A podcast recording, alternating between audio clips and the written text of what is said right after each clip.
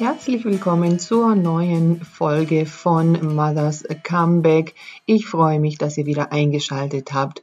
Mein Name ist Maro Sideri. Ich bin Rechtsanwältin und Fachanwältin für Arbeitsrecht, berate und vertrete in allen Bereichen des Arbeitsrechts und führe auch arbeitsrechtliche Seminare als berufstätige Mama schlägt aber mein Herz ganz besonders für die berufstätigen Mütter, für die ich diesen Podcast vor allem mache, um Infos zu geben und aufzuklären über viele verschiedene rechtliche Möglichkeiten, die vorhanden sind und leider vielen nicht bekannt sind. In dieser Solo-Folge geht es mir auch darum, zu erklären, wie eine anwaltliche Beratung aussehen kann und vor allem, was sie bringt. Ich habe leider die Erfahrung, dass viele Frauen vor allem den Gang zur Anwältin erstmal scheuen aus verschiedenen Gründen. Vielleicht, weil man befürchtet, dass äh, das Arbeitsverhältnis dann äh, belastet ist, wenn ein Anwalt sich da einschaltet oder weil man befürchtet, dass es viel zu teuer ist oder vielleicht weil man auch gar nicht weiß, wie kann mir denn ein Anwalt überhaupt helfen. Und äh, dann höre ich häufig auch, wenn die Frauen denn mal da sind, dass sie sagen, ja Mensch, wieso bin ich denn nicht früher drauf gekommen, dass ich eben zu dir kommen kann und du mich da beraten kannst und aufklären kannst und ich manche Fehler dann nicht gemacht hätte. Und genau aus diesem Grund ist es einfach finde ich wichtig zu wissen, dass die Anwälte ja genau dafür da sind, eben auch im Vorfeld zu beraten und nicht nur dann, wenn man sich dann vor Gericht äh, streiten muss. Das kommt ja leider doch auch vor, aber mir geht es darum äh, zu schauen, inwiefern kann man eben eine solche gerichtliche Auseinandersetzung vermeiden. Also deshalb mein Anliegen, für euch zu wissen, ein Anwalt oder Anwältin wird so tätig, wie ihr es auch möchtet. Also wenn ich berate über mögliche Situationen im Arbeitsverhältnis, gerade wenn man schwanger ist oder dann in Elternzeit ist oder aus der Elternzeit wieder zurückkommen möchte, dann trete ich ja gegenüber dem Arbeitgeber überhaupt nicht in Erscheinung, wenn ihr das nicht wollt sondern ich kläre auf über rechtliche Ansprüche, die da sind. Also wann muss ich wie eine Teilzeit beantragen? Was habe ich für einen Kündigungsschutz? Was kann denn passieren, wenn der Arbeitgeber sagt, meine Stelle gibt's nicht mehr? Inwiefern kann ich da schon eigene Schritte unternehmen, um eben dafür zu sorgen, dass äh, meine Stelle auch nachher noch da ist? Ja, oder dass ich mich einfach melde und rechtzeitig auch angebe, was meine Wünsche sind, dass der Arbeitgeber auch mit mir planen kann. Und da ist es eben auch wichtig, rechtzeitig äh, da Bescheid zu wissen, um bestimmte Fristen auch einzuhalten und ähm, ja, sich nicht vertrösten zu lassen, was leider doch häufig vorkommt, dass äh, von Arbeitgeberseite man hingehalten wird und es immer wieder heißt, ja, da müssen wir mal schauen und da wissen wir noch nicht, wie es weitergeht, äh, bis sie dann wieder zurückkommen, da schauen wir, dann werden wir schon was finden. Und dieses Hinhalten, das ist halt problematisch, wenn man jetzt zum Beispiel eine Elternzeit beantragt hat von zwei Jahren und ähm, es jetzt vielleicht noch ein halbes Jahr ist, bis diese Elternzeit vorbeigeht und der Arbeitgeber da immer noch nicht konkret Bescheid gesagt hat, ob er zum Beispiel eine Teilzeitbeschäftigung ähm, für möglich hält oder wie es denn mit der Stelle aussieht, sondern ähm, ja immer nur vertröstet, weil man ja genau wissen muss, was muss ich denn tun, wenn jetzt meine Elternzeit demnächst zu Ende ist und ich ja wieder so zurückkommen müsste in den Job, wie ich ihn verlassen habe, also in Vollzeit und idealerweise auch die Stelle, die ich vorher hatte. Ich jetzt aber mitbekommen habe, ja, auf meiner Stelle sitzt jetzt jemand anders. Und ähm, das ist wichtig zu wissen, dass das so nicht korrekt ist, wenn man jetzt ähm, ja betteln muss, dass man da wieder kommen darf und ähm, man gesagt bekommt, ja, die Stelle ist ja besetzt, weil das an sich ein Fehler des Arbeitgebers ist, wenn er jetzt eine Elternzeitvertretung eingestellt hat, die er aber nicht befristet als äh, Elternzeitvertretung eingestellt hat, sondern unbefristet. Damit schafft er ja eine Doppelbesetzung. Und dann schafft er da ein Problem, ähm, leider für die Frau, die aus der Elternzeit wieder zurückkommt, weil man eher dann sagt, naja, die Stelle ist halt jetzt besetzt. Jetzt müssen wir halt mal schauen, was es vielleicht für andere Beschäftigungsmöglichkeiten gibt, ja, also zu anderen Bedingungen oder vielleicht sogar örtlich woanders. Ja, das kommt also immer wieder leider vor. So mit dem Hintergedanken, naja, das wird sie ja nicht machen wollen. Und dann kündigt sie und dann hat sich das Problem erledigt.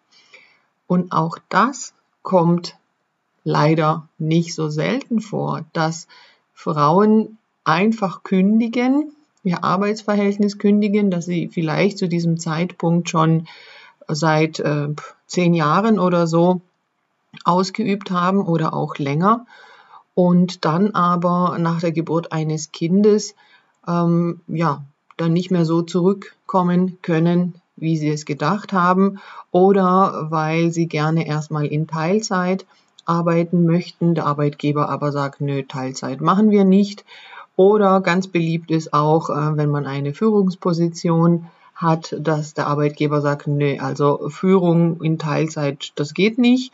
Wenn du in Teilzeit arbeiten möchtest, dann ähm, musst du halt eine andere Stelle ausüben und all diese Dinge, die halt einfach so nicht zutreffen und ganz im Gegenteil es sogar ja gesetzliche Regelungen äh, gibt, die ähm, genau sagen, dass eben auch in Führungspositionen eine Teilzeit zu ermöglichen ist.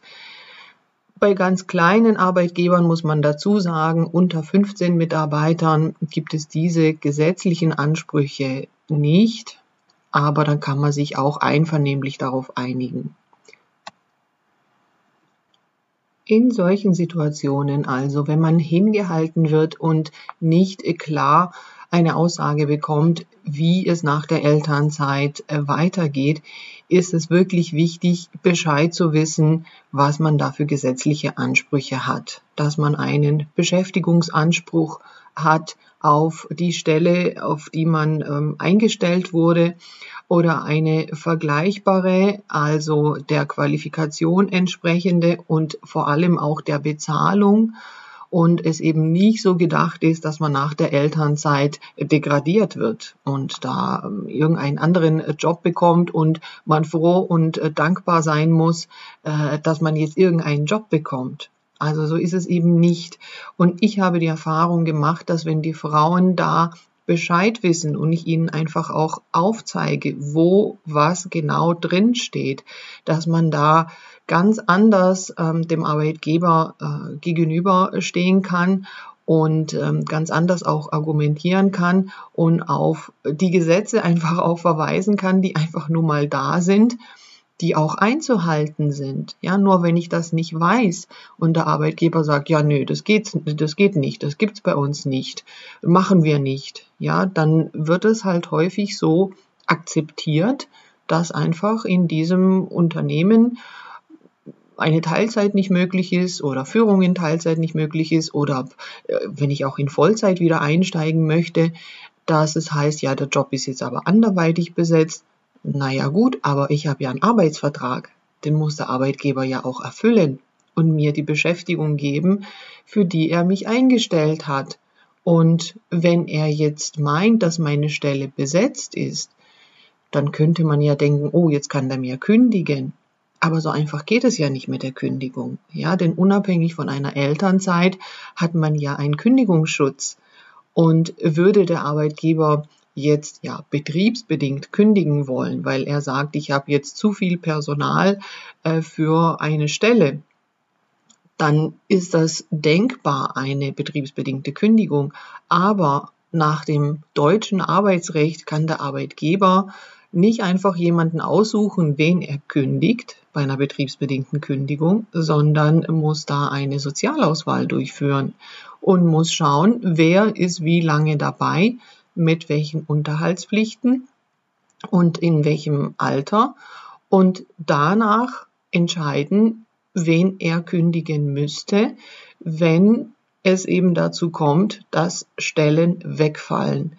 Und dann wird es häufig so sein, dass es jetzt nicht die Mutter, die aus der Elternzeit zurückkommt, diejenige ist, die nach einer korrekten Sozialauswahl äh, die betriebsbedingte Kündigung bekommt, sondern der andere, der auf dieser Stelle sitzt. Ja, ich weiß, das möchte man ja nicht. Darum geht es ja nicht, dass jemand anders gekündigt wird.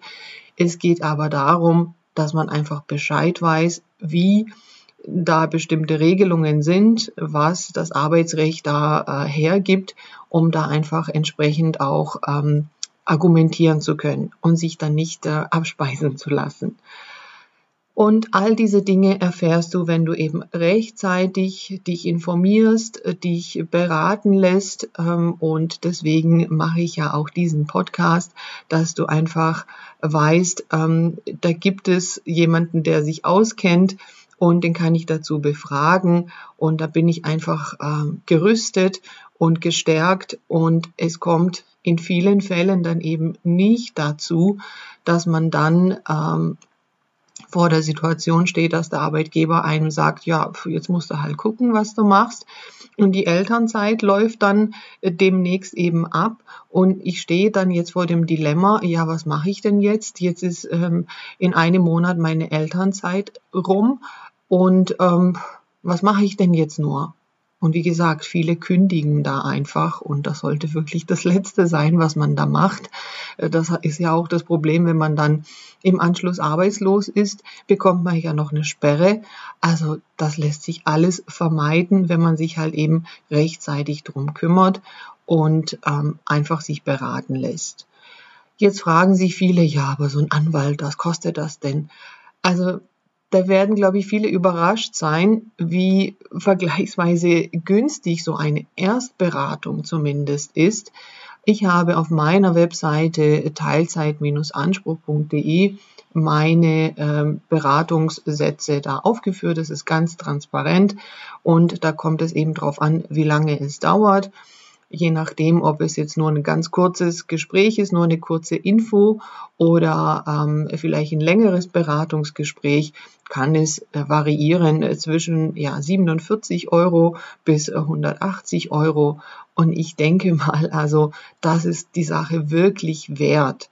Sollte es nachher zu größeren Auseinandersetzungen kommen, also da ähm, zu Verhandlungen kommen mit dem Arbeitgeber oder vielleicht zu einer gerichtlichen Auseinandersetzung, ja, dann wird es teuer. Das ist richtig. Und deswegen lohnt sich das auch im Arbeitsverhältnis, im Angestelltenverhältnis eine Berufsrechtsschutzversicherung zu haben, dass man da sich keine Sorgen macht, äh, was denn da die Kosten sind, weil sollte es jetzt darum gehen, dass man sich gegen eine Kündigung zum Beispiel wehren möchte vor dem Arbeitsgericht, dann ist es so, dass wir da eine Besonderheit haben, dass im arbeitsgerichtlichen Prozess jede Partei ihre eigenen Kosten trägt, unabhängig davon, wie das Verfahren ausgeht, also ob man gewinnt oder verliert.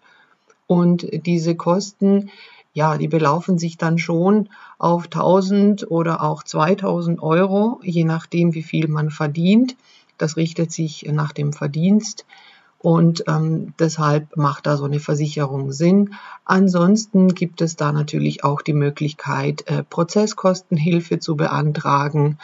Ähm, oder man könnte sogar, wenn man ähm, sich den Anwalt sparen möchte, in der ersten Instanz eine solche Klage auch ganz alleine machen. Also das ist auch möglich und das ist vielleicht auch äh, wichtig zu wissen dass man im arbeitsgerichtlichen Prozess in der ersten Instanz, also dort, wo man die Klage halt eben einreicht, keinen Anwalt zwingend bräuchte.